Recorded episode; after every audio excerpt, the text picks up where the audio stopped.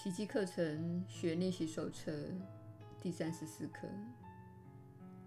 即使在这世上，我仍能看到平安。今天的观念开始提出另一种看法应具备的先决条件：心灵的平安显然属于内在世界，它必然始于你自己的想法，然后向外延伸出去。只有平安的心灵，才可能生出和平的世界观。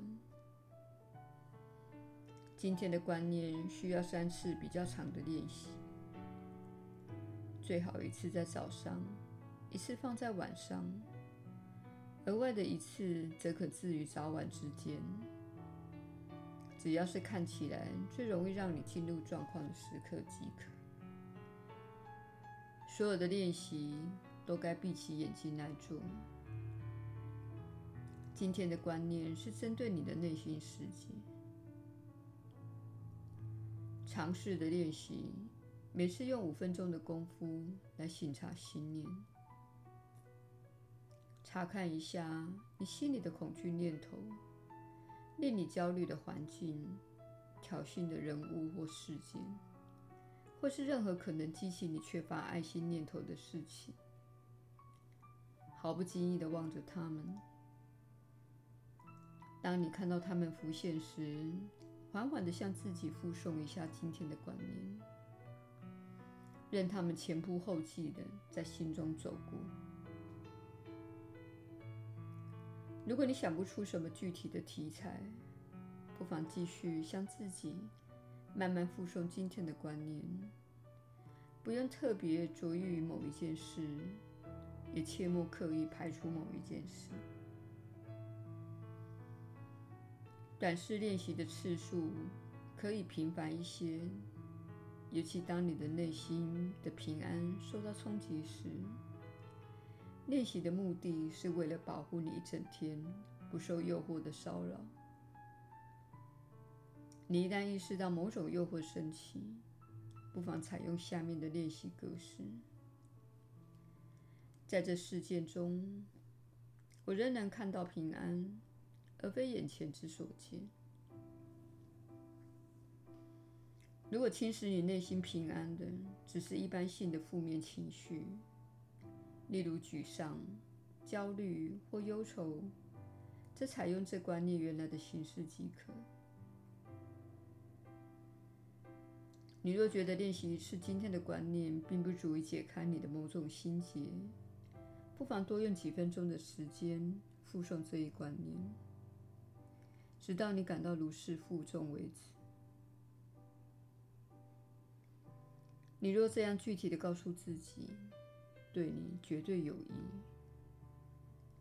我能用平安来取代我的沮丧、焦虑或忧愁，或是我对这个环境、人物、事件的任何观感。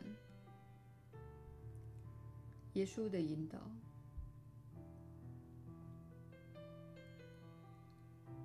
你确实是有福之人，我是你所知的耶稣。这一刻显然会让你开始看到自己所做的选择。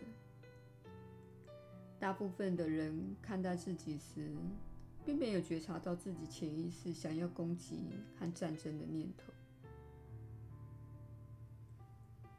你用无辜的面容掩盖自己的意识。视自己为充满爱心且温柔的人，除非你被激怒。我们想讨论一下这个“除非你被激怒”的警告。确实，你是一个有爱心的人，你的本质是爱，你是由爱所造，且是为了爱而受造。但是，你已经忘了这个本质。同时还接受许多教育来强化这份遗忘，这层遗忘导致了分裂。你必须记得这一点。此地的预设模式会形成分裂。你如何知道呢？仔细看看你那个别的身体、个别的身体就是你相信分裂的明证。身体是小我所使用的最强大的工具，用来证明你是孤独的、被遗弃的。身体成为小我的工具，这是大部分的人使用身体的方式。然而，身体本质上是中性的。你可以用它来为善或作恶，你可以爱它或是恨它。你可以把身体当成交流工具，也可以把它当成一种武器或诱饵。我们希望你了解的是，运用不同的眼光来看待事物是一种选择。你如何使用身体，是你自由意志所做的选择。这观念会在另一课的练习中探讨。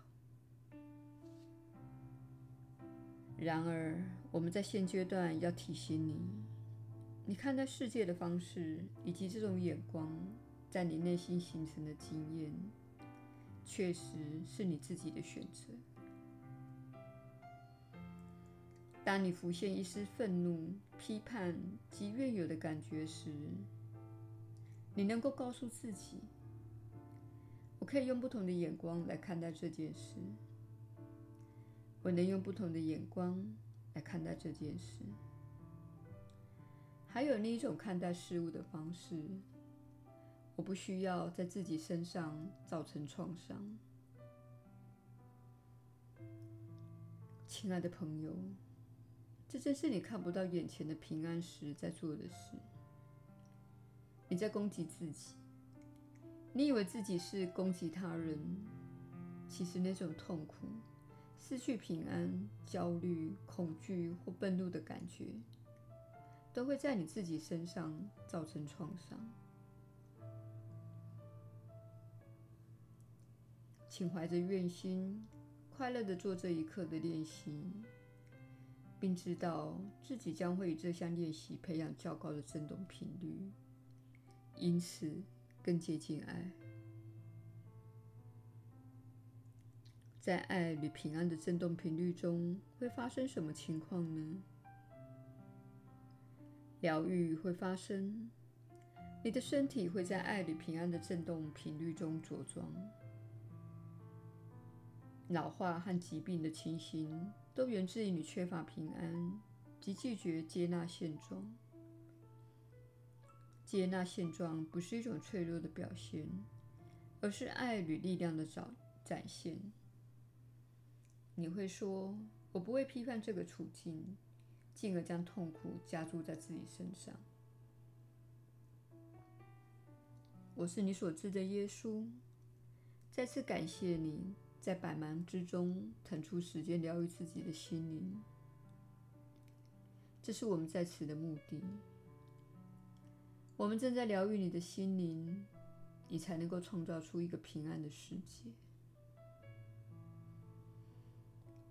我们明天再会。